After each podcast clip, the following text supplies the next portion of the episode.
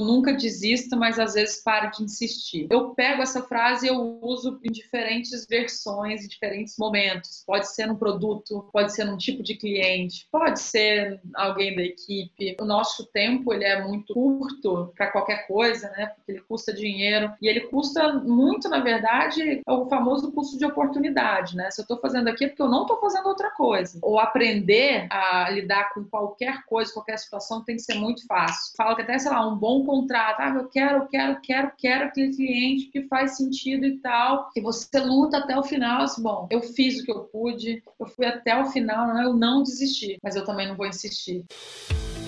Olá, eu sou Rafael Marino, diretor de marketing da Exceed. Seja bem-vindo ao Na Linha de Frente, um podcast feito com investidores e grandes executivos de startups do país. Aqueles que estão de fato na linha de frente tomando as decisões mais difíceis de uma empresa.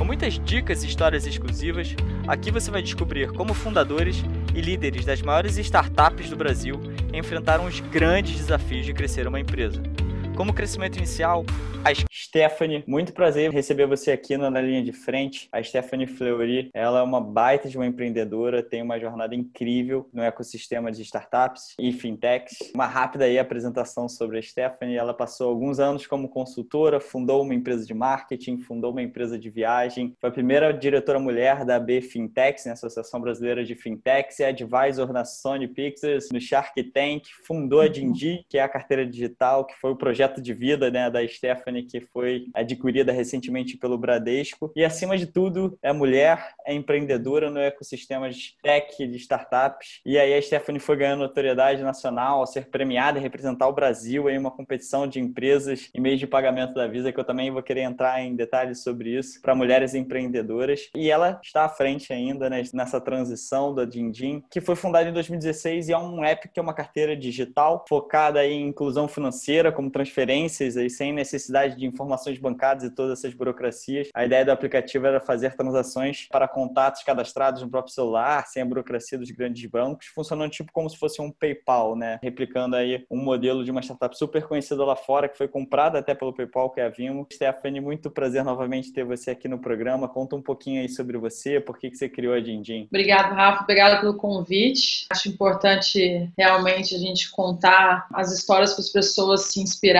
Atrás de uma história de sucesso existe uma sucessão de histórias não tão fáceis, né? Aliás, muito pelo contrário, bastante difíceis. Então, acho que estou aqui também para dividir um pouco, não só do final feliz, que na verdade é um recomeço também, mas para falar um pouco de, de, todo o processo, né? Foi uma ótima introdução aí, né? Que você deu um belo do resumo da minha carreira, mas da minha vida. Eu construí minha carreira, na verdade, em telecom. Foram 10 anos é, na TIM, depois eu fui para Oi, depois eu fui para Jamaica como consultora de um grupo de telefonia do Caribe, depois do Pacífico e tudo mais. Minha vida até bem antes e depois assim da, da Jamaica enquanto profissional. Ali eu tive meu primeiro contato, não necessariamente startup, mas o mindset de startup, né? Que a minha área era uma business unit que chamava roaming, né? International roaming. Hoje em dia isso é muito fácil, né? Pega o seu telefone e vai para fora e fala. Isso há vai, vai, 15 anos atrás, que foi quando eu fui, não era tão trivial assim, né? Os acordos de homem precisavam acontecer e tudo mais. Então, era uma unidade de negócios que, que conversava com muitas áreas da empresa. Então, de certa forma, eu brinco que isso me preparou para ser CEO, né? Pra ser CEO, você precisa, você não pode só olhar uma coisa, você precisa olhar, entender o impacto daquela área ou daquele produto, daquele problema, enfim, daquele preço. É tipo muita coisa impacta todas as áreas da empresa empresa. Então, eu acho que no começo da minha carreira, de certa forma, me, me preparou para onde eu fui triunfar, vamos dizer assim, depois, né? Enfim, e lá eu cheguei, tinha oito operações e eu saí, tinha 23, né? Operações é países com home internacional ativo e funcionando. Então, eu brinco que foi uma startup por mês ali, né? E era justo isso, essa pegada de fazer acontecer, mão na massa, gerencia, tem conflitos de tudo quanto é lado, tinha conflitos de fuso horário, vestiário, de time, de cultura e tudo mais. Então, foi bem interessante assim para me formar uma profissional bastante preparada, né, para muitas coisas que eu não fazia nem a menor ideia do que vinham por aí, né? Então, depois da minha carreira de telecom, eu faço muita questão, Rafa, de dizer que assim, eu sou uma outsider, eu não sou nem fim nem tech. Então, acho que o primeiro recado disso tudo aí é que é possível, entendeu? A gente que, é, de certa forma, então eu tive a carreira executiva, mas daí eu comecei a empreender em outras coisas, como, por exemplo, você citou a minha agência de marketing, que era marketing, eventos, depois um pouco ali na, na coisa de turismo, você acaba vivenciando os problemas, né? Então, não sou aquela fundadora de fintech que saiu do mercado financeiro, que já conhecia as entranhas e então falou: bom, ok, eu consigo fazer um produto melhor porque eu já conheço tudo. Era não, eu conhecia o problema e as entranhas do problema. E então eu queria construir alguma coisa. É claro que começou com um tipo de problema, tinha problemas na pessoa física e na jurídica, né? Então começou ali, justo, me, me bastante ali no, no aplicativo no Venmo, nos Estados Unidos. E eu li outro dia, quando o nome da sua empresa vira verbo ou adjetivo, é porque você fez direitinho. E lá realmente era isso, assim, o Venmo virou um verbo, né? Just Venmo me, né? Assim, então fazer uma transferência nos Estados Unidos virou Venmo me. Me manda um Venmo, me manda dinheiro pelo Venmo. E ali era uma rede social de pagamentos e tudo mais, e cobranças, né, em especial. Eu sempre fui uma pessoa que organizava muita coisa para todo mundo, show, viagens e tudo mais. Eu sempre tinha que ficar cobrando aquelas pessoas, identificando o pagamento delas no meu extrato, um centavo, dois centavos, três centavos a mais para poder identificar que aquele depósito veio daquela pessoa. Quem é das antigas vai se reconhecer aí nessa história. Então eu tinha esse tipo de dor, né? Que, que eu, eu brincava no começo, falei, bom, se o din-din existir só para mim já tá bom, porque ele resolve tanto meu problema que tá tudo bem. Mas aí é isso, né? Assim, por mais que esse problema exista e é sempre bom você ter uma, uma maneira muito fácil de pagar e cobrar amigos, familiares, etc, ou até clientes, né? Hoje em dia, uma pessoa ela tá cada vez mais multifacetada. Você pode ser fundador de uma empresa e gostar de dar consultoria de alguma coisa. Tem alguém que é analista de marketing e gosta de fazer alguma coisa manual ali, ganha seu dinheiro, a sua renda extra, né? Então, essas maneiras de você conseguir cobrar e pagar sendo facilitadas realmente fazia bastante sentido. Só que aí, Rafa, o que, que a gente descobriu logo depois que a gente lançou foi que o buraco aqui era mais embaixo, sabe? Tipo, nos Estados Unidos, enquanto todo mundo é bancarizado ou tem cartão de crédito e tudo mais, era porque era caro, né? Além de burocrático, para você fazer uma wire transfer, tipo, era 15 dólares para enviar, 15 para quem recebe também. Isso continua até hoje em alguns grandes bancos lá. Então, assim, existia um problema muito grave, mas não era da bancarização. Então, quando a gente chegou aqui, tropicalizou todos os problemas de se tropicalizar um produto, principalmente financeiro, porque a gente tem um arcabouço aí, né? O parcelamento, adiantamento, adquirente. Então, assim, lá era fácil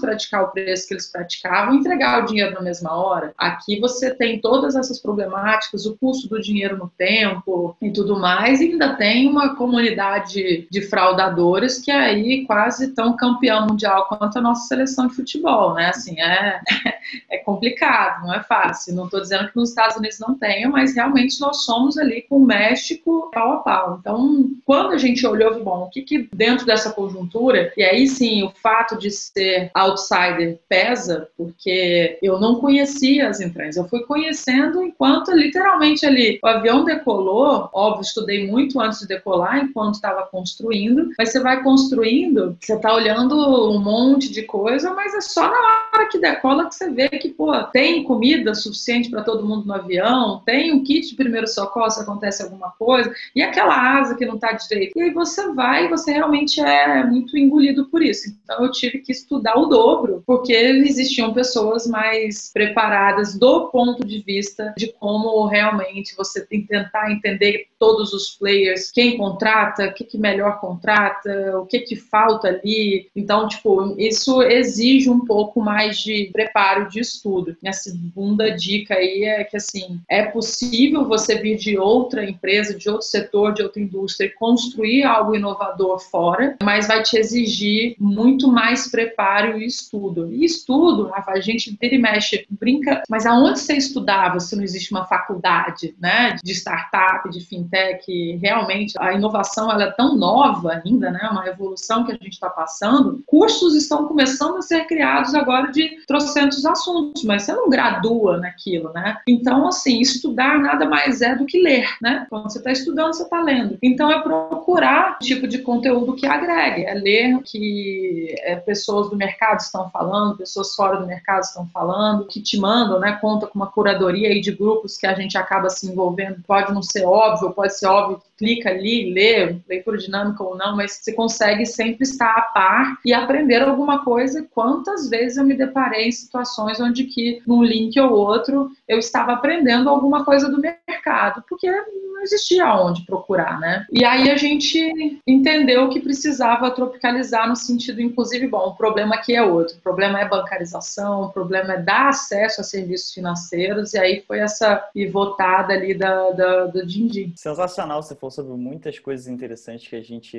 eu pelo menos ao escutar, começo a conectar vários pontos, muitos valores que você teve e aprendizados de vida que moldaram seu caráter empreendedora. Agora eu queria puxar esse gancho que você fala como outsider, que pode ser muitas vezes bom, né? Porque você não sabe o que está por vir e você tem talvez aquela ingenuidade, digamos assim, por ser um outsider e não conhecer as entranhas. A gente vai falar bastante sobre a Dindim, sobre essa questão da tropicalização, um assunto que eu uhum. sempre tento puxar ao máximo aqui, principalmente quando eu converso com mulheres empreendedoras, mulheres de sucesso empreendedoras. Além de ser outsider, você tem outros obstáculos, né? Né? Além de não ter uhum. vindo do fim, além de não ter vindo do tech, você tem outros obstáculos. E aí, por exemplo, estava vendo que estudo de uma das maiores consultorias do mundo, da Bain Company, foi feito com o LinkedIn no ano passado, apontou que basicamente você faz parte de um grupo aí de 3% de mulheres que comandam organizações no país. E além disso, também tem um estudo da Dom Cabral que também aponta que 25% das startups acabam em um tempo menor ou igual a um ano. Ou seja, o desafio é tremendo. Você não vinha de fim, você não vinha de tech, você é mulher no mercado de financeiro e você é mulher no mercado, um ecossistema de startups e tecnologia que tem grande risco, tem grande volatilidade, as chances são pequenas de sucesso, então você tem aí uma série de desafios incríveis na sua frente. E aí o que eu queria saber era, por ser uma mulher, nesse mercado financeiro de venture capital, que a maioria né, dos investidores, dos fundadores dessas fintechs são homens. Queria que você contasse um pouquinho para a gente sobre as suas experiências nesse sentido, sendo mulher. Quais foram os principais desafios? Como é que você superou esses desafios? Que dica que você poderia dar? Saiu um,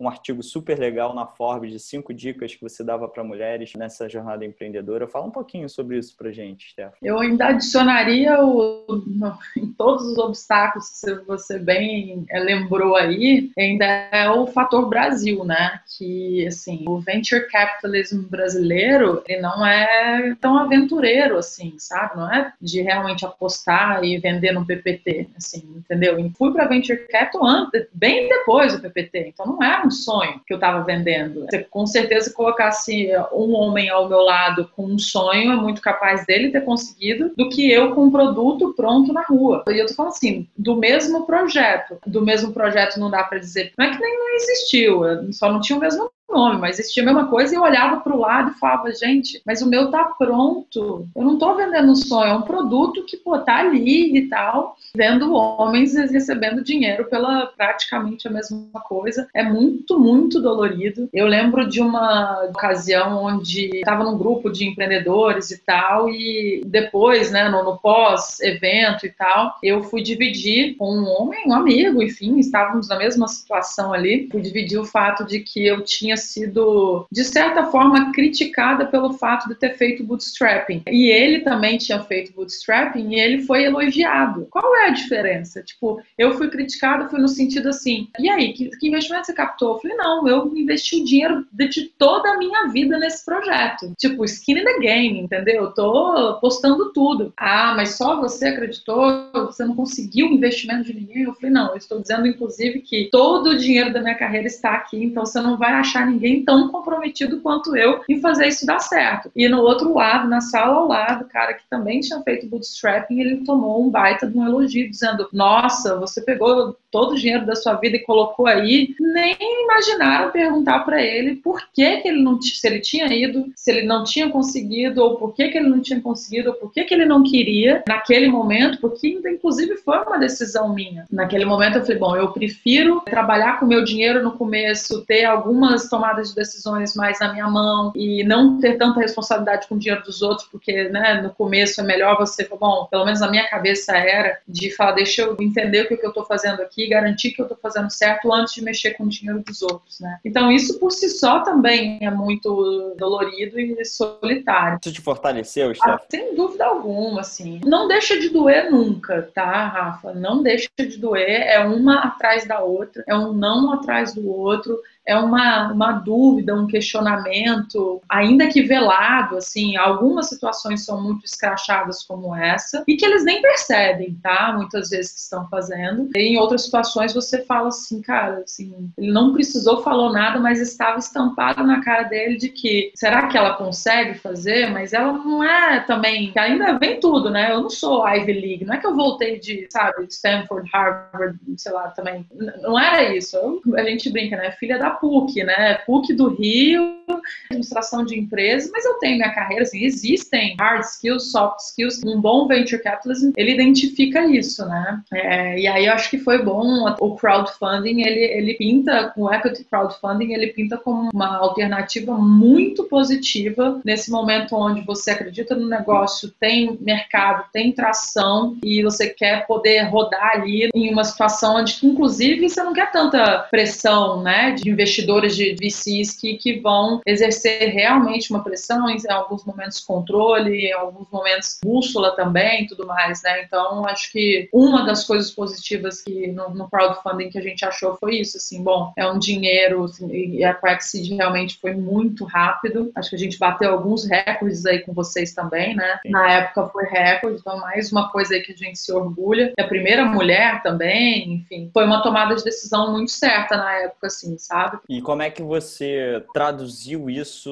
esses desafios que estavam vindo na sua frente, esses obstáculos, essas experiências que você estava vendo, que com certeza, assim como você, muitas outras mulheres, principalmente estão tentando nesse mercado, também enfrentam. Como é que você traduziu isso em vantagem para você? Que dica você daria para as mulheres que estão te ouvindo agora, para os homens que estão te ouvindo agora, hum. que acho que existe muita ignorância também nesse aspecto? Que dica você daria? Rafael, eu estaria mentindo se te falar que eu fiz um plano, sabe, todo assim, a gente trabalhou, foi o que a gente fez, entendeu? E a gente trabalhou com aquele dinheiro, assim, como se ele fosse o último que a gente fosse conseguir. Então, assim, não existiu uma rasgação de dinheiro, não existiu uma construção de uma coisa que não, que não pudesse ser feita. Então, até brinco que vieram percalços depois, inclusive a própria pandemia, a gente já estava tão acostumado a gerenciar um, um budget pequeno, primeiro porque durante dois anos foi dinheiro meu, então não existia oba-oba, entendeu? Não tinha dessa. É, então, quando entrou o dinheiro, assim, os, os, nossos investidores, eu acho que têm certeza absoluta que não teve um real que foi pro ralo, entendeu? Porque a gente era muito consciente daquilo que a gente estava tava fazendo. Então, assim, te confesso que a única coisa que eu posso te dizer é que a gente trabalhou com aquele dinheiro como se fosse nosso, mesmo assim, sabe? Tipo, cuidar de cada detalhe, ter uma preocupação muito grande que normalmente em startup que recebe muito investimento, a galera vai começar a colher aí um pouco disso agora, que é sair contratando a torta direita, né? A gente contratava muito consciente. A minha outra época de, de empreendedora, que não era do mundo de startup, que era do brinco, né, do, do mundo real ali, de barriga no balcão, tipo loja em shopping eu cheguei a ter, sabe? E assim, é, você tem uma responsabilidade para com a vida daquela pessoa que é é mãe, que é pai, é, que precisa sustentar, enfim, a família, porque tem um avô, uma avó, enfim, ou que tem mãe, pai que dependem. Quando você tira alguém de algum lugar, traz para dentro da sua empresa, que é uma startup, que é uma empresa de risco, e que você não sabe o dia de amanhã, e o de amanhã, sei lá, passa seis meses, tipo,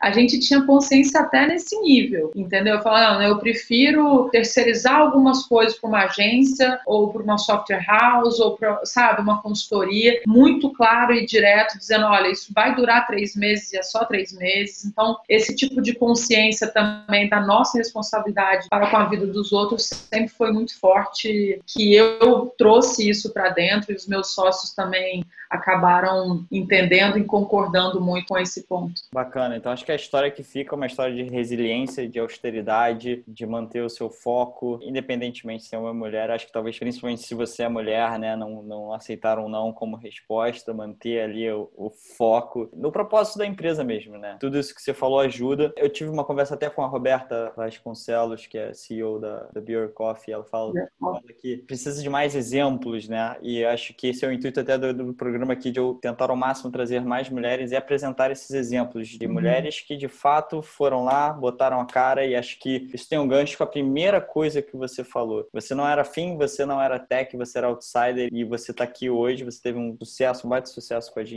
O que mostra que dá, que dá para acontecer. Então você é mais um exemplo disso e acho que isso tem que ficar para as mulheres que estão ouvindo a gente que dá para fazer, dá para acontecer. Temos aqui a Stephanie provando que dá para fazer acontecer. E até um ponto assim, tipo, acho que a gente carrega um peso maior de não só fazer acontecer, como se você estiver falando em startup, existe né, a crítica ali, né, unicórnio versus zebras e etc. Eu fui muito sempre mais do speech da zebra ali, de, do camelo, enfim, não sei quem é familiar com qual animal aí, eu sei que o unicórnio todo mundo conhece, mas assim, o crescimento sustentável, ele é o que vai longe. Nem todo mundo nasceu para ser um unicórnio. Você entra no zoológico, não tem, entendeu? Então, assim, o bicho da vida real não é o unicórnio, são poucos. Se você acha que tem a capacidade, o networking, dinheiro e etc. para ser um unicórnio, nascer para ser um unicórnio, tá tudo bem, mas acho que a gente está precisando muito também de startups da vida real, de verdade, que não vai ser unicórnio, não vai demorar 10 anos para dar lucro, mas pô, vai dar lucro muito antes, vai conseguir impactar a vida de muita gente com perenidade, entendeu? Eu acho, inclusive, que isso é um dos fatores que chamaram a atenção dos players aí para essa aquisição, entendeu? Fantástico, esse exemplo aí se espalhe e que a gente veja mais zebras, mais camelos, muito mais do que unicórnios. Quanto mais zebras e camelos, potencialmente talvez mais unicórnio do Brasil vem se destacando até nesse cenário. A gente vem produzindo pô, bastante startup, principalmente a fintech, né? Um modelo que o mundo inteiro está é. olhando para a América Latina, para o Brasil. Os queridinhos, né? Justamente por conta do que você falou, Brasil e México, por exemplo, a gente tem assim, uma variação de tipos de serviços financeiros muito doidas entre si, cada um com as suas características, tem muita oportunidade, a desbancarização é enorme, né? No Brasil são mais de 50 milhões de brasileiros desbancarizados é o país da oportunidade, né? Se você olhar pelo é. lado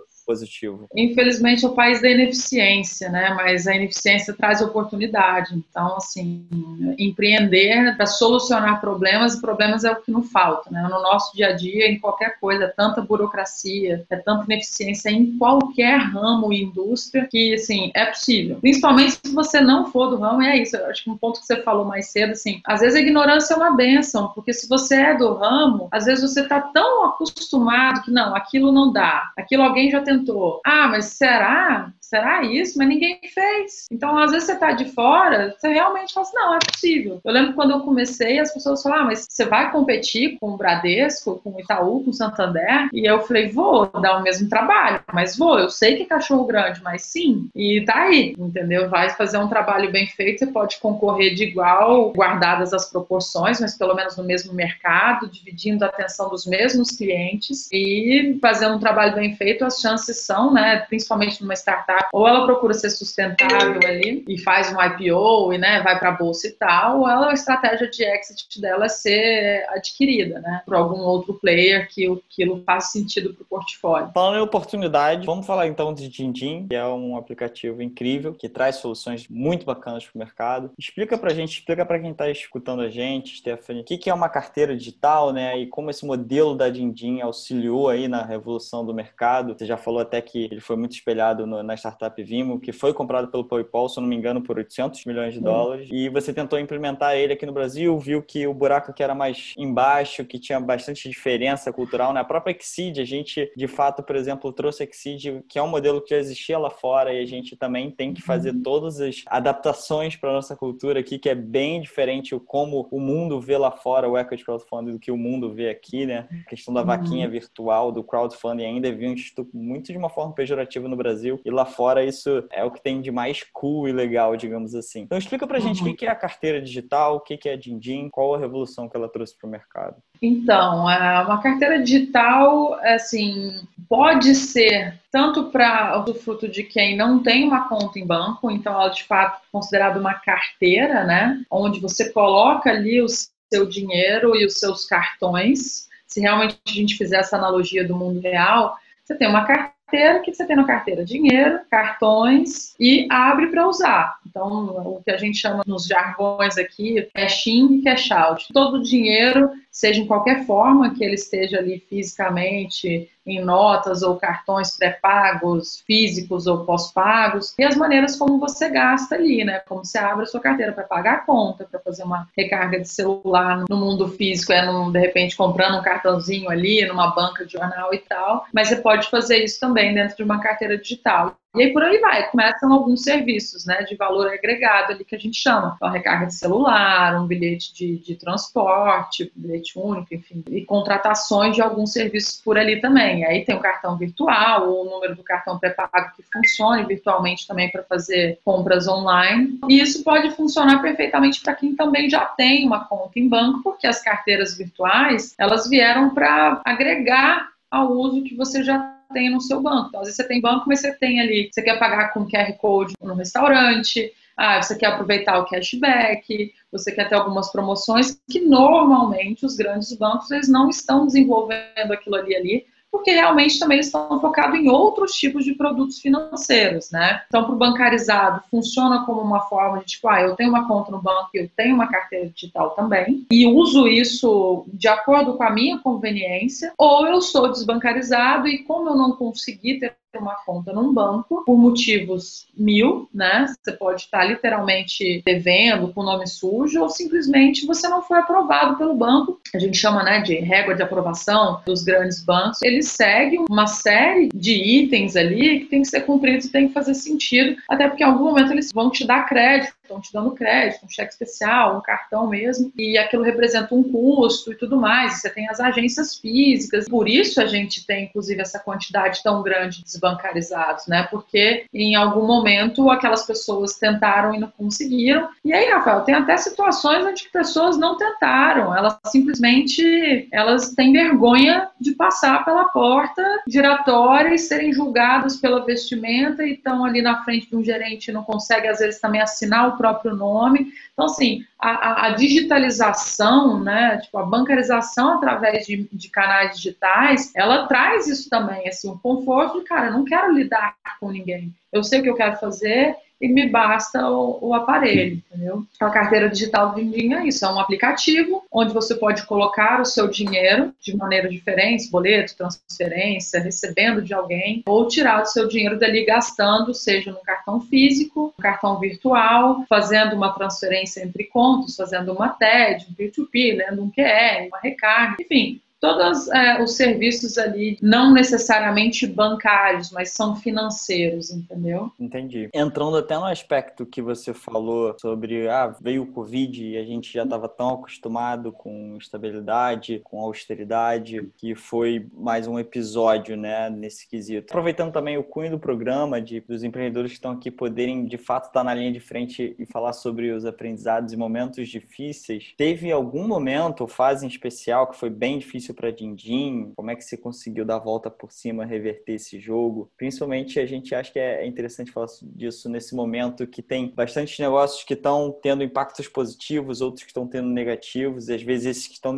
tendo negativo, é, os empreendedores têm que buscar força para pivotar, encontrar novas oportunidades. Se você puder compartilhar algum tipo de história aí nesse sentido sobre a Dindim? Olha, literalmente você conseguir equilibrar a atenção que você tem que dar ao negócio, gerenciar olhar o fluxo de dinheiro que você tem e também não ter que confundir a atenção ao negócio que você tem que dar com o momento de captar de novo, é um grande equilíbrio, assim, é um grande desafio. Muita gente às vezes capta por uma quantidade pouca de tempo que não vai dar esse espaço que você tem que ter para crescer, para respirar, porque uma captação de investimento de venture capital, né? Ela demora, então você pode ser uma coisa ali que te leva seis meses ou até mais, é, se você não tiver relação nenhuma com o VC, né? Aprendi isso bastante até no final de fazer e manter relações, né, com venture capital, por mais que você tenha tido recebido um não, né? Eu acho que isso tem um pouco de mim, tem um pouco o fato de ser mulher e, cara, então não é não, e então não vou mais voltar lá. Mulher no sentido de síndrome do impostor, assim, sabe? Que a gente tem, a gente carrega, fala, não, então não posso voltar lá nunca mais, a porta tá fechada de fato. E eu acho que isso tem um pouco também dos próprios VCs, que às vezes podem não saber falar, não, não agora, mas volta aqui. Teve um que fez isso comigo, carrego um grande apreço e carinho por ele, que é o Celo Edson Rigonati, e ele não tava me dando não, ele só tava falando sim, mas não agora. É pra você ver, até isso. Ele falou, colocaria o cheque inteiro. Vamos acertar alguma algumas outras coisas, vai me mantendo em contato, no looping e tudo mais, é um ótimo approach. Não é aquilo, tipo, para inglês ver, para mentir. Não, eu realmente senti aquilo e eu mantive contato com ele. E estávamos prestes a voltar lá para mostrar justo as mudanças que a gente tinha feito depois das conversas com eles, para mostrar, inclusive, tipo, obrigada, porque ainda tem isso, né? O VC,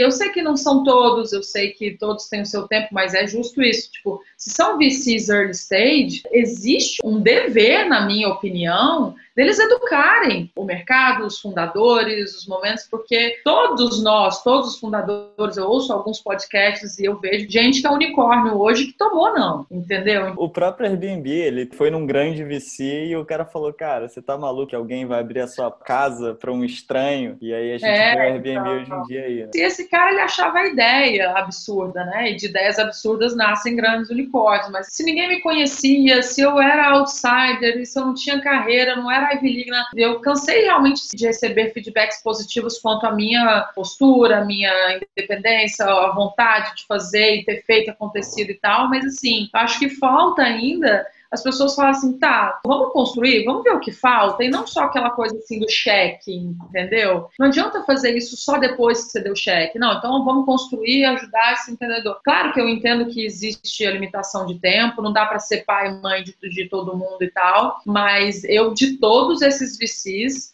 só tem um que eu realmente vi esse tipo de postura em prol do ecossistema, sabe? Era independente. Tanto é que, por exemplo, estou aqui, fomos adquiridos pelo Grupo Bradesco, não fazemos parte do portfólio da Astela, mas ele me ajudou enquanto empreendedora. Inclusive isso, mantenha contato, entendeu? É claro que a porta tem que estar aberta, né? Mas, enfim, acho que faz parte de todos eles manterem a porta aberta, porque também tem isso, assim, se a gente recebe um não, a gente recebe vários não, mas a dor de cotovelo que o outro lado também sente de não ter investido numa startup que depois virou unicórnio é gigante. O fato da gente sempre ser o lado mais fraco da mesa, em algum momento essa mesa vira. Em algum momento você passa a escolher quem são os fundos que você quer trabalhar. Acho que esse jogo ali de humildade arrogância nessa relação VCs founders, ela precisa ser um pouco mais azeitada aqui no Brasil, sabe? E eu falo aqui no Brasil porque eu já vi algumas coisas fora. Existe o ambiente vice-americano que é muito rough também, te dá X minutos e aquilo, beijo, tchau e tal. Mas existe também ali alguns que te constroem juntos, né? Falando então sobre isso, até sobre a questão do investimento, sobre a Dindim, sobre a aquisição agora do Bradesco da Dindim. Pelo que eu vi, a Dindim foi fundada lá em 2016 por você, um investimento atual, né, o bootstrapping, até para explicar para o pessoal que está escutando, a gente talvez não conheça o termo, bootstrapping é o fato de você não precisar de, teoricamente, capital externo para você dar início aí numa empresa. Aí, em 2018, você captou, através da plataforma da Exceed, 600 mil reais. E agora, em 2020, vocês foram adquiridos pelo Bradesco. Fala um pouquinho para quem está escutando como é que foi esse processo de decisão por optar pelo equity crowdfunding, que é um modelo novo no Brasil. Estava segurando a onda ali com, com os meus investimentos. Eu tinha passado por alguns problemas que eu, no começo, começo do ano que eu vi que iam impactar no final do ano, falei, bom, vamos, vamos fazer a captação, né? E aí a gente, por algumas relações, eu já estava morando em São Paulo, vivi no Rio, sou de Goiânia, mas me vivi no Rio minha vida inteira, já tinha me mudado para São Paulo, e então você começa, comecei a me meter nos, em tudo, de eventos a coisas do tipo, e fui ali para a Bfintex, participei com o primeiro time de fundadores ali, primeira diretora mulher e tal, então eu acabei construindo uma relação com investidores, mas realmente o nosso, segundo o que eles diziam, o nosso momento não era para VC ali. Eu vou te falar muito sinceramente, é, eu acho que está tudo muito evoluindo, assim, o mercado de venture capital mesmo, né? Então, agora eles estão realmente se colocando, agora que eu falo, nos últimos quatro anos, vai, principalmente, em especial nos últimos dois, você já consegue ter ali o mapa, entender qual venture capital é para qual, qual stage, então, olhando o seu próprio product market fit, né? Aonde cada um dos VCs querem estar, em que fase. E acabou que a gente teve contato com VCs que eram um pouco mais uma fase depois que a gente estava realmente, né? E aí a gente falou, bom, o que, que a gente quer agora? Aí olhamos algumas acelerações, não fazia sentido pra gente nas acelerações que existiam no Brasil. Uma que fez sentido porque não levava equity, foi inclusive a da Visa. Equity é bom para dar em alguma situação que realmente você receba a quantidade de dinheiro que você acha importante que vai te levar, né? Não adianta ficar diluindo o seu cap table. Sempre tive essa visão, tipo, que é certo ou é errado. Para mim, uma aceleração eu tinha que acelerar a parte de cliente. Como eu já tinha gasto muito tempo, muito dinheiro fazendo produto, já estava ali realmente redondo, eu queria alguma coisa que trouxesse um cliente para dentro, alguma coisa, um funil mesmo, um canal de cliente importante que fizesse diferença, entendeu? Isso para mim é acelerar. Então, eu não preciso gastar muito tempo, muito dinheiro para fazer aquela aquisição se eu vou ter uma aceleração nisso. Que eu acho que até o formato que as corporate ventures, inclusive o Bradesco e Nova Brata, tal, consegue fazer isso, né? O tipo de aceleração que as startups, em especial no Brasil, que não são derramados muitos milhões de reais quando você está no começo, o que importa ali é, é, ter um cliente que vai te provar, um cliente grande e tudo mais. E aí a gente falou, bom, a gente ainda era B2C, não era B2B, a gente fez um pouco B2B2C, né? A gente ainda não atendia clientes e tal. E a gente falou, bom, quais são as opções que tem? E dentre as opções que tinha, trazer também o peso de que, bom, antes era só a Stephanie que acreditava. E agora que são mais não sei quantas, no nosso caso foram algumas dezenas de pessoas. Mas poder falar isso também, entendeu? Não foi só eu que acreditei, não foi só um VC, foram várias pessoas. O fator de ser rápido realmente foi muito rápido, superou todas as nossas expectativas. E isso tem um valor muito grande, porque justo aquilo, a última coisa que você quer é desfocar do que você deveria estar focando, que é no seu business, e não necessariamente somente na captação, né? Claro, foi um processo, existiu um processo demorado, mas acho que é até um, um fato muito relevante aí da Exit que nos preparou, inclusive, para esse momento agora, que é assim, passar por uma due diligence de uma aquisição é um processo que nem todo mundo consegue passar ileso, né? E o fato de lá atrás, quando a gente começou a, a, as conversas com a Exit, existiu uma do diligence também. A gente já nasceu SA, acho que inclusive a gente foi a única, não sei se até agora a única SA a captar com vocês, então existiu aprendizado dos dois lados, os contratos foram diferentes e tudo mais para comportar isso, mas isso já significou que a gente já nasceu muito estruturado, muito preparado do ponto de vista burocrático e, e imagina, balanços e etc, entendeu? Foi um ponto muito positivo, assim, que agora, sabe, para captação. E na nutshell, assim, resumindo, existem momentos para fazer um crowdfunding. Tem que ter tudo muito pensado lá na frente também, né? Porque a saída desses investidores é um ponto de atenção, então o contrato tem que estar tá muito bem feito para você poder tomar a decisão de saída, né? O famoso drag along e tudo mais. É uma opção muito, muito positiva por ser rápida. Não é fácil, ela é rápida. Fantástico. E agora, há poucos meses atrás, a Digim foi comprada pelo Banco Bradesco, um dos maiores bancos da América Latina, cujo eu imagino que esse processo do diligence seja ainda mais né, robusto, rigoroso. Sem contar que você foi a primeira mulher a vender uma startup para o banco também, outro é. prêmio né, para você. é, e aí, Stephanie, como é que foi diferente? Né? Você conseguiu ali captar é, o Seed Money Next Seed, passou pelo processo do diligence que te ajudou aí a chegar nesse patamar. E agora você encontrou um outro processo com uma empresa parruda, grande como o Bradesco. Como é que foi diferente negociar aí com uma instituição financeira tão grande, com tantas obrigações regulatórias e burocracias? Olha, eu te dizer que ainda com a pandemia no meio, né, Rafa? E eu convidada, eu fiz do diligence com Covid ainda por cima. Eu peguei lá no comecinho, mas assim, foi acho que um dos maiores desafios, assim, era conseguir ter certeza que a gente ia passar por isso, né? A Bruna, que é a minha sócia CFO, ela é extremamente organizada, como eu já tinha tido outras empresas, então eu conhecia muito também de parte de contabilidade, tudo, assim. Então, até a tomada de decisão de CSA foi pensando no investimento fora, tinha os seus prós e contras, mas então os contras agora acabaram se tornando prós porque uma empresa como o Bradesco, que é uma SA, ela dificilmente está acostumada a olhar para uma empresa que né, é diferente em, em vários aspectos. Então, para a gente foi muito positivo, né? É, tem que ter tudo muito organizado. Se teve algum processo, os seus documentos, sabe, famosa organização ali pastinha no ambiente seguro na nuvem, todos os contratos estavam ali prontos, sabe? Tipo, enfrenta problema, um ou outro a gente teve que correr atrás, porque fulano que saiu, que não mandou e tal, tal, tal. Não vou dizer que não teve, mas a gente vai lá e fez, aconteceu. Então, assim, uma startup, ela tende a não ser organizada, por motivos óbvios, porque você está preocupado em crescer e fazer acontecer, e faz muita coisa de boca, quando você vê as coisas não estão muito formalizadas e tudo mais, entendeu? E a gente até foi bastante elogiado, assim,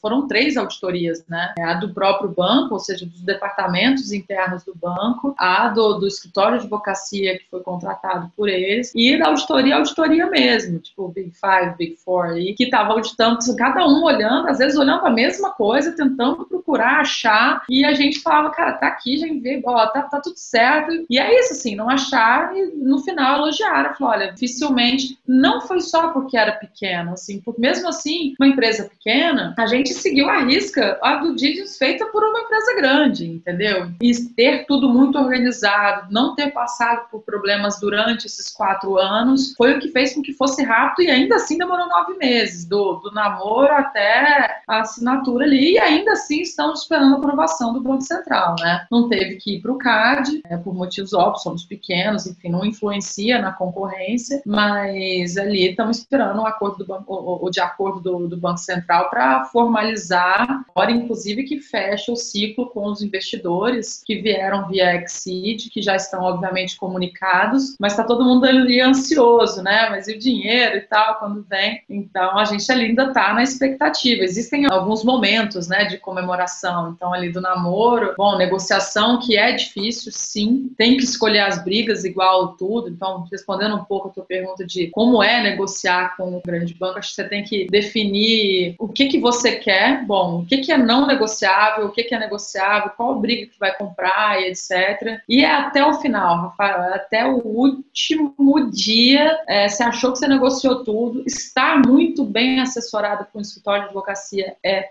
assim, fundamental, essencial, não existe não fazer, inclusive desde o começo. O acordo de acionista, inclusive com o contrato, por exemplo, que vem aí de vocês, mas nessa fase estar bem assessorado é o que faz toda a diferença, fez toda a diferença pra gente, ao ponto de você falar assim, bom, foi um bom contrato, sabe assim? Justo, foi bom para todo mundo, estamos felizes, isso que dá a paz para você assinar. esse ponto de advogado, até um ponto. Outro dia eu estava conversando até com o nosso CEO, Greg, né? E ele falou, cara, isso eu vejo muita diferença entre bons empreendedores e empreendedores que eu sei que não vão muito adiante. São o quanto eles gastam, tanto em tempo quanto dinheiro, com advogado, principalmente desde o começo. Porque isso vai ditar a empresa por muito tempo e isso faz um total sentido. É o tipo de gasto e custo que tem que equalizar com, com, com o investimento que você tem, com as finanças da empresa, mas, cara, não ter medo de saber que isso é um fator muito importante desde o início da empresa, até na constituição de como é que vai ser isso em relação aos sócios. A gente vê vários casos de empreendedores que fizeram isso de forma mal feita e depois tiveram muitos problemas na sociedade. Até conversando com o Eduardo Bayer, por exemplo, da Dog Hero, que acabou também de ser comprada, né? Uhum. Ele falando que para ele, desde o início, o contrato entre sócios tem que ser por vesting. Não existe essa questão de o sócio ter a relação ali definitiva, né? Porque Porque muita coisa pode acontecer e acontece de fato. É, aconteceu com a gente também. Eu tinha uma sócia fundadora e ela, por motivos pessoais, casou e mudou para fora do país. E é isso, assim, é porque a gente estava com as coisas estruturadas e a gente conseguiu passar por aquilo, né? E então isso realmente tem que estar tá muito bem costurado antes, porque na hora que dá problema, e é na hora assim, na hora que você não tem dinheiro envolvido já é problema. Aí na hora que você coloca dinheiro envolvido, dinheiro grande, isso multiplica também um problema. E assim, os acordos de cada investidor que entra também. Então, se você faz, por exemplo, do via Exceed, é um contrato que vale para todo mundo, é ótimo, porque é um né, padrão que vale para 40, 50, 100 pessoas. Você está fechando com um investidor anjo, diferente, uma nota conversível, etc. Como que ele entra, como especialmente ele sai. Ah, mas eu quero X vezes o investimento que eu coloquei. Ok, mas quem decide sou eu. Até numa conversa, inclusive com o Greg, a gente falava muito disso também. Cara, assim, eu fundei a empresa, eu coloquei todo o dinheiro do mundo ali e tal. A decisão de vender precisa ser minha. A gente aprecia muito o investimento de quem coloca X mil reais na sua empresa, mas a decisão do que fazer com ela, porque no dia a dia quem tá lá é a gente, né, Rafa? A gente sabe quantas horas de sono a gente não dorme, quantos salários você não recebe, e salário defasado, e é quantos convites de headhunter o tempo todo no LinkedIn ficam fazendo. E aí, como tá aí? Ah, mas tá aqui pra você ganhar não sei quanto, e no pacote XYZ, e você ter que ter pulso firme para dizer não, tá tudo bem. Não tá tudo bem. Só que você tem que falar, não, tá tudo bem, vai dar tudo certo, não quero parar agora, não quero desistir agora, mas é ali, ó, é o tempo todo, entendeu? As pessoas também te cercando. Então, no final do dia, só você sabe, né? Então, assim, a decisão realmente estar nas suas mãos e do fundador, dos fundadores, das fundadoras, enfim, um consenso também entre os sócios do que fazer, quando fazer, como fazer, né? Então, isso é crucial, porque isso impede muita gente de fazer exit. Eu já conheci até depois, né, disso ter estourado, pessoas vindo falar comigo, tá, mas e aí, como é que você fez? Cara, meu contrato estava muito bem feito. E vou longe, tá? Assim, Rafa, assim, agora a gente teve algumas assessorias é, é, jurídicas ao longo do tempo, mas a gente começou como todo mundo, sem acordo de acionista, foi fazer acordo de acionista dois anos depois. Então, não estou dizendo que a gente nasceu perfeito, não, muito pelo contrário. Tivemos sorte em alguns momentos de estar lidando com pessoas de boa índole, e isso é uma sorte, porque às vezes, mesmo pessoas de boa índole, quando se envolve dinheiro, dá um desvio ali, as pessoas ficam olhando, né, ah, quanto que eu podia ter ganho, etc. Justo, inclusive, no começo, pelo fato de eu não poder pagar ou não conhecer ou não poder pagar o preço que valia aquele tipo de assessoria jurídica, eu tive que estudar muito. Então, algumas negociações, até com vocês ou com outros e tal, inclusive agora no Exit, tem coisas que você precisa entender como funciona. E você precisa, como são coisas também que são muito específicas do seu business, da plataforma, cliente, etc e tal, e não compete, as áreas, etc, você precisa entender para explicar para o seu advogado, para ele entender, porque o advogado é especialista naquilo, né? Existem trocentas coisas que eles precisam entender para poder aplicar o conhecimento deles no seu business. Por isso que cada caso é um caso, por isso que é caro, porque eles precisam passar muitas horas do dia ali realmente estudando e acoplando, encaixando os conceitos deles na, no, no seu negócio. Então, eu consigo te dizer que as trocentas páginas do meu contrato, eu entendo cada parágrafo delas, porque eu tive que estudar e garantir que estava sendo bem feito, porque também tem isso, assim, é uma venda, mas existem várias coisas ao longo do tempo, né? Assim, você não fica 100% livre no, no, dia zero, existem compromissos, existem várias coisas que você precisa é, garantir que vai cumprir e que você também está assinando uma coisa que não vai contra tudo que você já construiu, né? Então é importante contar com uma boa assessoria e ler cada parágrafo, é um juridiquês, não é natural o mesmo entendimento, mas é pedir para explicar. É, vai pagar horas por isso, mas ah, me explica esse parágrafo aqui, ah, tal, tal, tal. Não, não entendi. É isso, isso, isso. E aí você, inclusive, às vezes fala assim: não, realmente, ainda bem que eu perguntei. Tem outros que você se repete e outros que você aprende e fala: ainda bem que eu perguntei. Tipo, stay foolish, sabe? Tipo, é mesmo, não sei, não sei mesmo. Vou perguntar quantas vezes forem necessárias para eu entender. Eu entendi, então tá, vamos passar a página. E é isso, preparada para qualquer tipo, né? Contrato depois. E sobre esse exit, Stephanie, que valores específicos assim você acha que o, que o Bradesco enxergou na Didim para fazer essa aquisição? Até porque muitos empreendedores que escutam a gente, obviamente, é, acho que o exit é uma das maiores possibilidades, né? Você tem o exit, tem uhum. ir para IPO, enfim, mas o exit é uma grande oportunidade para o empreendedor. Às vezes, muitas vezes, empreendedores sonham em negociar um exit. Que valores você acha que o Bradesco viu na Dindim? Como é que isso, essa aquisição da Dindim se encaixava na estratégia do banco? Olha, Rafael, eu não posso falar muito em nome do banco. Esse papo até eu quero ter mais a fundo, assim. Depois que tudo acontece, você fala, não, durante a negociação tem coisas que você não pergunta, tem coisas na negociação durante que tem coisas que não são faladas, e depois você fala, cara, queria agora que já tá tudo certo, né, ouvir mais. Mas o que eu posso te dizer que eu acho é a gente ter construído uma coisa relevante, que faz sentido, ou seja, mercado tem, tanto é que a gente foi comprado pelo BITS, que é do Bradesco, que é uma carteira digital, ou seja, o, o banco tomar a decisão de construir um novo negócio dentro de um mercado que é relevante. Então é isso, assim, tem que ter relevância o mercado, então eles viram isso, viram o fato de que a gente passou pela zona da morte, né, o Vale da Morte, então isso por si só mostra muita coisa nossa, resiliência, criatividade, olho no cliente, na experiência, mas no, no, no fluxo financeiro também, porque banco, todas as empresas nascem para dar lucro, beleza, tira as startups que nascem durante um bom tempo para não dar lucro, é o modelo de negócios dela. Mas se você pega, tipo,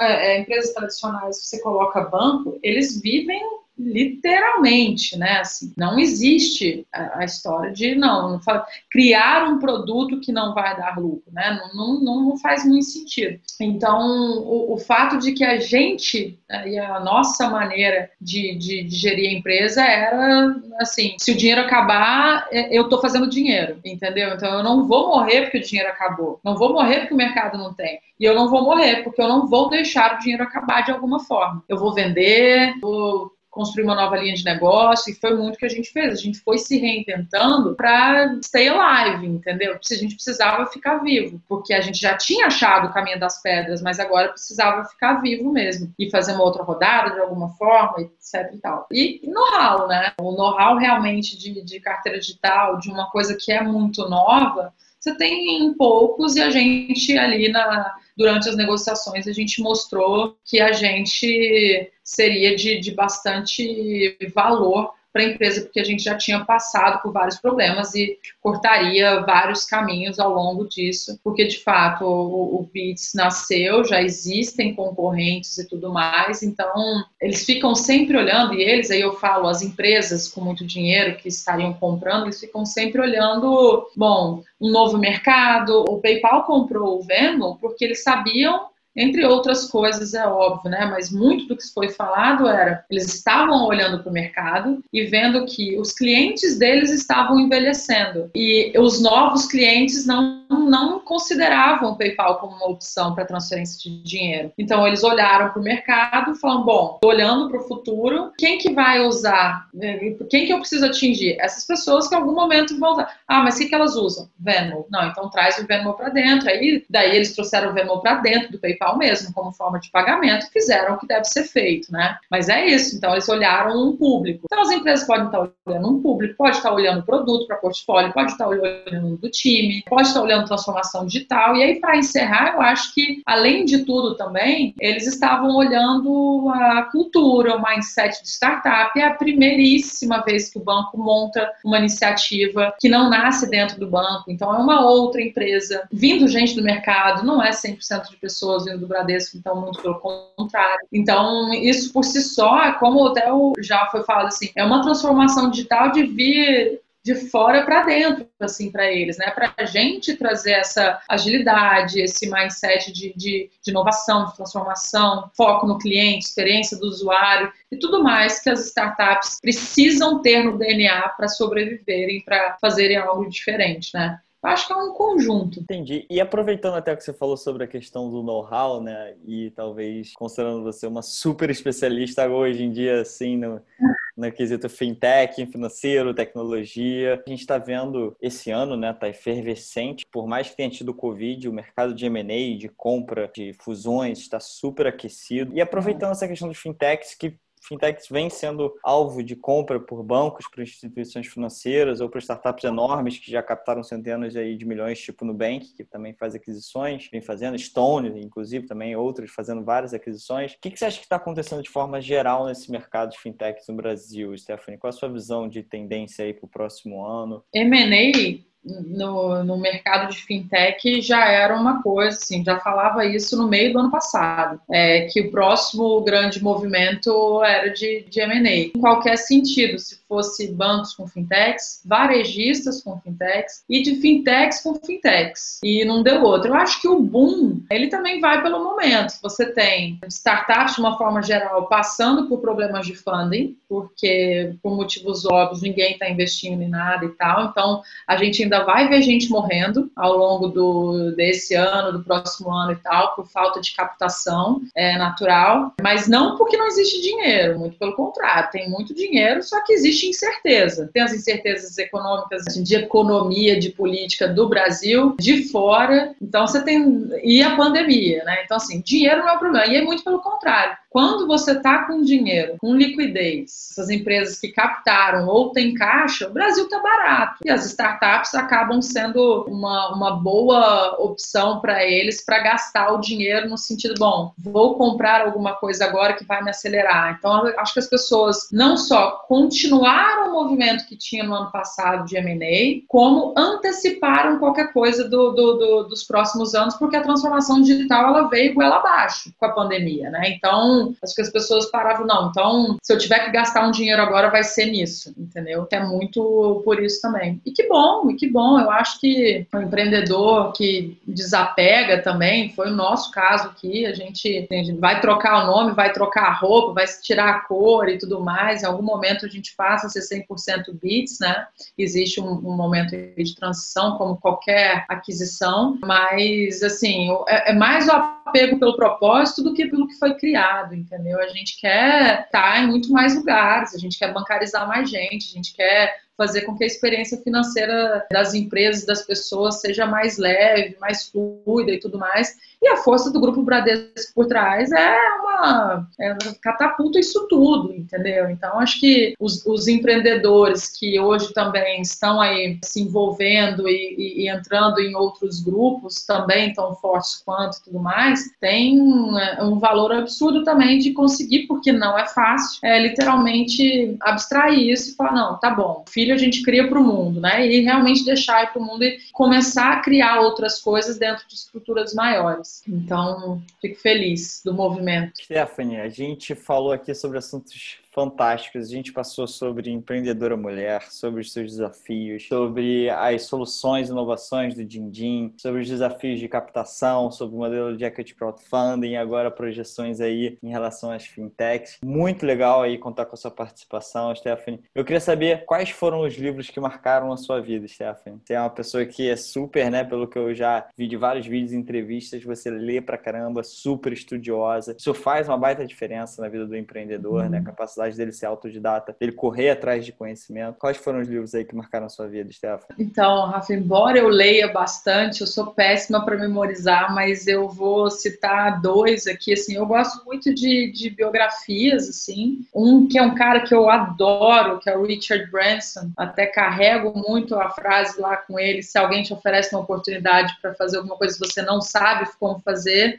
aceite e depois aprenda. A minha jornada empreendedora é 100% baseada nisso. E o problema não foi nem que ninguém me ofereceu. Eu ainda fui lá e dei as caras, mas ou, ao longo do tempo as pessoas me ofereceram deals que eu não estava realmente preparada e a gente se virou, estudamos e tudo mais. Tem a biografia dele, né, do Richard Branson. E aí a gente fica, eu fico lendo, sei lá, três livros de uma vez, depende do mood, assim, e tal, que é bom às vezes também tirar a cabeça e não ficar lendo só business. Mas tem ali o lado difícil dessa situação situações difíceis, que, cara, você vê que todo mundo. É um alívio. Sabe quando o problema dos outros te traz algum alívio? Óbvio, ali o cara tem outros momentos, né? Billion Dollar Baby já, mas assim, você vê que é problema o dia inteiro O dia inteiro, todo dia é uma. Enquanto existir jornada empreendedora, você não tiver acertado realmente os mas é, sempre vai ter problema. Então você fica os níveis de problemas e de dinheiro e etc. ali que são contados no livro. Aprende-se bastante, assim, recomendo a leitura. E tem vários outros, né, Rafa? Realmente, qualquer dia eu faço uma lista aí de alguns. E é engraçado, às vezes, por mais que incompleto, sabe? É, às vezes é um trecho, é um ouvir realmente o resumo e tudo mais. Ou você aprende ou você se conforta, assim, com algumas situações, sabe? O Nada Easy do Thales também, eu acho que é um guia super prático de algumas coisas, assim, para você entender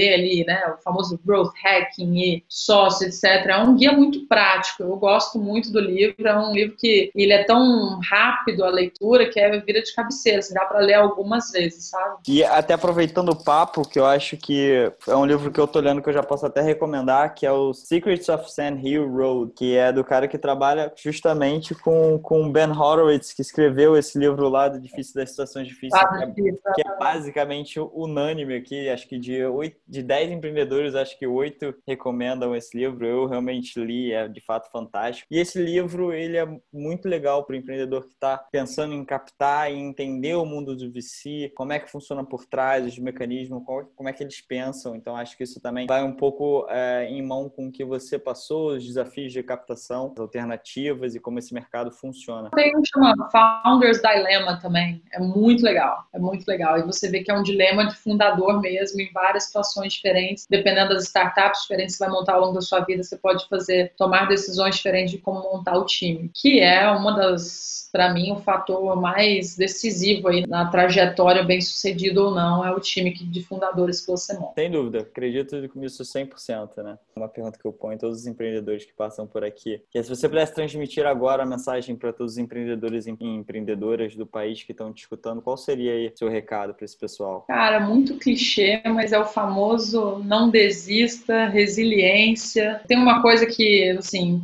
as pessoas podem interpretar de maneiras diferentes, que eu também, assim como a frase do, do Richard Branson, para mim fica o tempo todo ali, de realmente aprender e tal, é tipo, nunca desista, mas às vezes pare de insistir. Eu pego essa frase e eu uso em diferentes versões, em diferentes momentos. Pode ser num produto, pode ser num tipo de cliente, pode ser alguém da equipe. O nosso tempo, ele é muito curto para qualquer coisa, né? Porque ele custa dinheiro e ele custa muito, na verdade, é o famoso custo de oportunidade, né? Se eu estou fazendo aqui é porque eu não estou fazendo outra coisa. Ou aprender a lidar com qualquer coisa, qualquer situação tem que ser muito fácil. Fala que até, sei lá, um bom contrato, ah, eu quero, eu quero, quero, quero aquele cliente que faz sentido e tal, que você luta até o final, assim, bom, eu fiz o que eu pude, eu fui até o final, né? eu não desisti, mas eu também não vou insistir. E aí vem coisas mais espirituais também, que é às vezes é um livramento, às vezes vem coisa melhor, às vezes o que você tinha que aprender ali era o processo e não necessariamente aquele fim, né? E é incrível porque realmente isso acontece muito. Então, é o famoso não desista, resiliência e tal, e vai atrás e corre, aprende, pergunta, estuda. Eu olho muito para fora, tô tentando resumir muita dica aqui, né? Eu olho muito para fora, o mercado de fora, eu fico o tempo inteiro lendo o que está acontecendo lá fora, de produto, de mercado, de estratégia de aquisição e etc. E networking, Rafa, assim, eu acho que o networking que a gente monta o tempo inteiro e é um network, na verdade, assim, é, eu sempre fiz muito giving, né? Porque em algum momento aquilo volta. E não deu outro, você vai num café, aquele café não vai te adiantar nada ali aquela hora, mas se alguém quer marcar um café com você, claro, cabendo na agenda, não desfocando tudo mais, mas porque em algum momento você vai poder precisar de alguma outra pessoa, tem nada a ver com aquele, mas é o famoso você joga pro universo e volta, né? Mas o networking de uma forma geral mesmo, assim, sabe? Tipo, conhecer pessoas, pessoas relevantes, agregar valor a essas pessoas, em conhecimento, as suas visões. Então eu, eu carrego muito disso, assim, pra,